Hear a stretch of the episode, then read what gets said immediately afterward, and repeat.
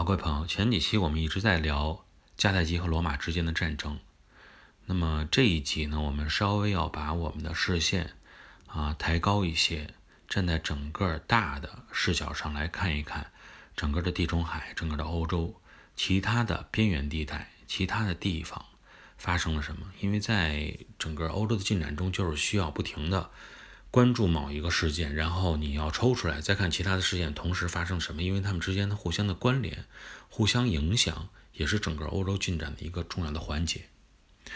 那么现在呢，我们需要在这一集里跟大家去聊的，就是在亚历山大之前那个亚历山大征服了广阔的、获得了广阔的国土以后，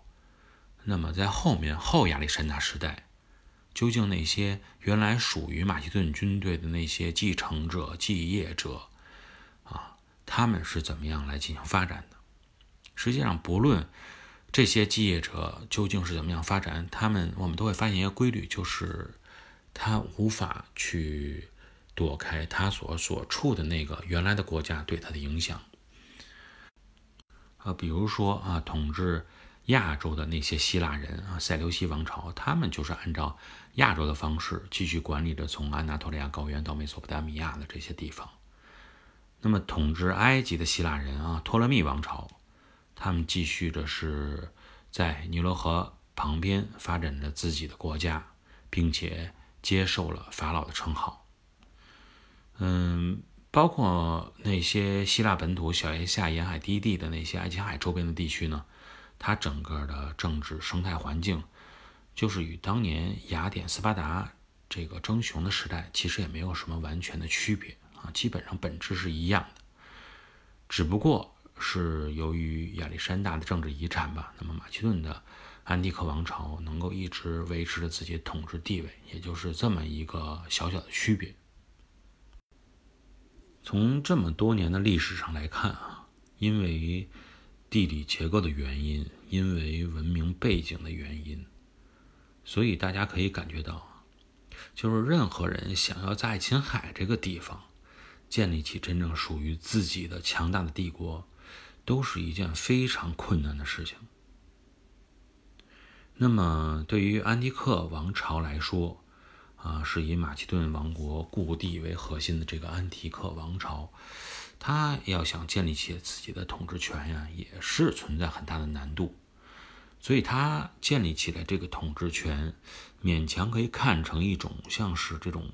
王权和霸权的结合体的这么一个形式。希腊半岛南部啊，以及这个安提克王朝，觉得这都是理所当然是我的势力范围的这些小亚细亚半岛的沿海地区啊。它充斥的依然是充斥着许多独立的这种城邦，而实际上安提克王朝的所一直追寻的啊，想达到的任务和目的，就是想将这些独立的城邦能够纳入自己的势力范围内，纳入自己的领土。但是这样一个努力，始终是这些人的永恒的一个任务。在罗马和迦太基战争爆发之前。那么，希腊半岛上实际上进行过这样一场战争，在公元前的二百二十年到公元前的二百一十七年，这么三四年的时间，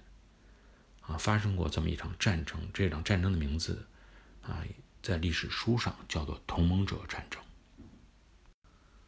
通过这么一场同盟者战争，那么安提克王朝呢，确实是和那些南部啊曾经反抗的这些城邦联盟。达成了一些和解，基本上算是勉强在面子上维持了在爱琴海地区的这种霸主地位。但是这些马其顿人啊，其实也明白，这种用霸权和战争勉强维持下来的所谓的稳定啊，都是不牢固的。因为这些城邦它本身就习惯于保持了独立状态啊，所以它实际上在心里、在骨子里都是。等着，一旦有机会，啊，我能不能马上恢复我的独立状态？这样对于他们来说是最舒服的。实际上，不只是现在的这些马其顿人哈，或者亚历山大的这些继业者，就算当时亚历山大以及他的父亲腓力二世在整合希腊世界的时候，同样是面临这些问题，是非常的棘手。那么亚历山大呢，最终似乎是找到了唯一可行的一个解决之道，那么那就是说为希腊人找一个共同的敌人，这样呢，能够通过建立起外部敌人的形式，维护起希腊这个地区的暂时看起来的团结和稳定。其实可以想象一下啊，如果当时亚历山大啊，他决定不对波斯发起远征的话，那么他也闲不下来，他在希腊本土啊会被希腊本土那些复杂的整个的政治博弈，肯定会搞得焦头烂额。亚历山大的成功，实际上呢，也让当下的这个马其顿王国的一些统治者啊看到了希望和找到了一条出路，就是。他们在想，能不能这个通过全体希腊人为全体希腊人去再去创造或者寻找一个共同的敌人，然后把大家努力是放在如何击败这个敌人身上，这样呢，整个希腊人的注意力就不会停留在内部的城邦的斗争之上了。那么，既然有这么的一个战略方向，那么留给他们的问题就是，究竟这个敌人是谁？找谁来当这个敌人呢？因为亚历山大的征服啊，可以说从东边看啊，整个波斯帝国基本上已经进入了希腊化的时代。那么，尽管说这些这个后继者以及他们的后代之间的博弈没有停息过，但是他们如果是向东去寻找敌人的话啊，在东方发起一场战争，实际上他们已经发现啊。这场战争类似于是与与他们文明相似，或者正在与他们接壤的出于同门的这些人发起战争，根本就不能把他们实际的矛盾转移出去。所以，真正要想寻找一个敌人的话，必须是有两个条件：第一，是在整个大希腊世界之外；第二呢，看来只能向西边看了。往西边看，唯一能够成为一个强大敌人的，就是在西地中海崛起的罗马帝国。可以说，如果是让罗马帝国成为他们共同的敌人，是一个非常理想的。但有一个问题啊，就是罗马帝国与波斯帝国是不同的。波斯帝国当时试图入侵希腊，但是罗马帝国并没有采取这样的行动。罗马帝国说：“我一直忙着在整合西地中海的这个地方，没有对希腊半岛造成啊真实的、现实的这种压力。所以在这种情况下，啊，那你怎么去说服全体的希腊人、整个的希腊城邦能够集合在一起、团结在一起，去共同面对这么一个创造出来的敌人？也就是说，怎么说服这些希腊人，告诉他们罗马是我们的敌人？”就存在很多困难。但在这个时候呢，他们就发现了啊，罗马也不是做的那么完美哈。有一个事情可以拿出来说事儿，